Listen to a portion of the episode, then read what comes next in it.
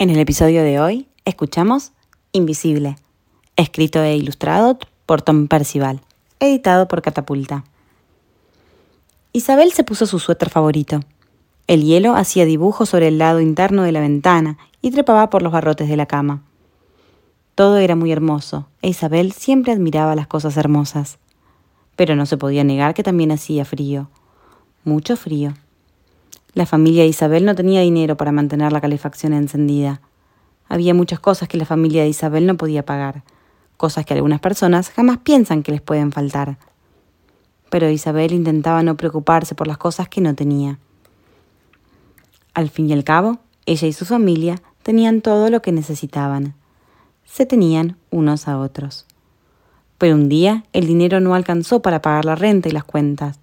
Isabel y su familia tuvieron que dejar su hogar, la casa donde estaban todos sus recuerdos felices, y se mudaron al otro lado de la ciudad.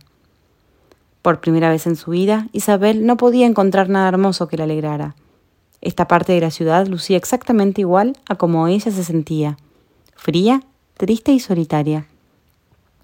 Una familia pasó en su reluciente automóvil, pero la ignoraron, como si ella no estuviera allí. Tampoco las otras personas que iban bien vestidas parecían verla. Isabel bajó la vista y se dio cuenta de que casi no podía ver sus manos, ni sus pies. Estaba desapareciendo. Al poco tiempo, Isabel se había vuelto totalmente invisible. Caminaba sin rumbo por las calles en silencio, tan pálida y etérea como el viento, y nadie la veía. Pero ahora que era invisible, Isabel se dio cuenta de algo que nunca antes había notado había más gente invisible, mucha gente invisible. Había una anciana que plantaba flores en latas de pintura vacías. Había un hombre que dormía en un banco y daba de comer a los pájaros en el parque. Y un niño que había tenido que abandonar su hogar en otro país ayudaba a reparar una bicicleta.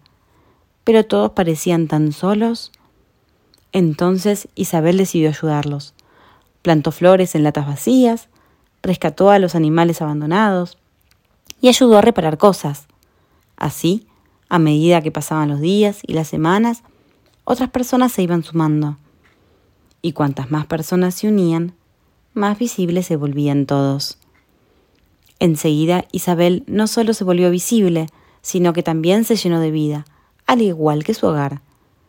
Así fue como Isabel hizo algo muy especial, una de las cosas más difíciles que alguien puede hacer. Isabel logró hacer un cambio. Y colorín colorado, este cuento se ha terminado.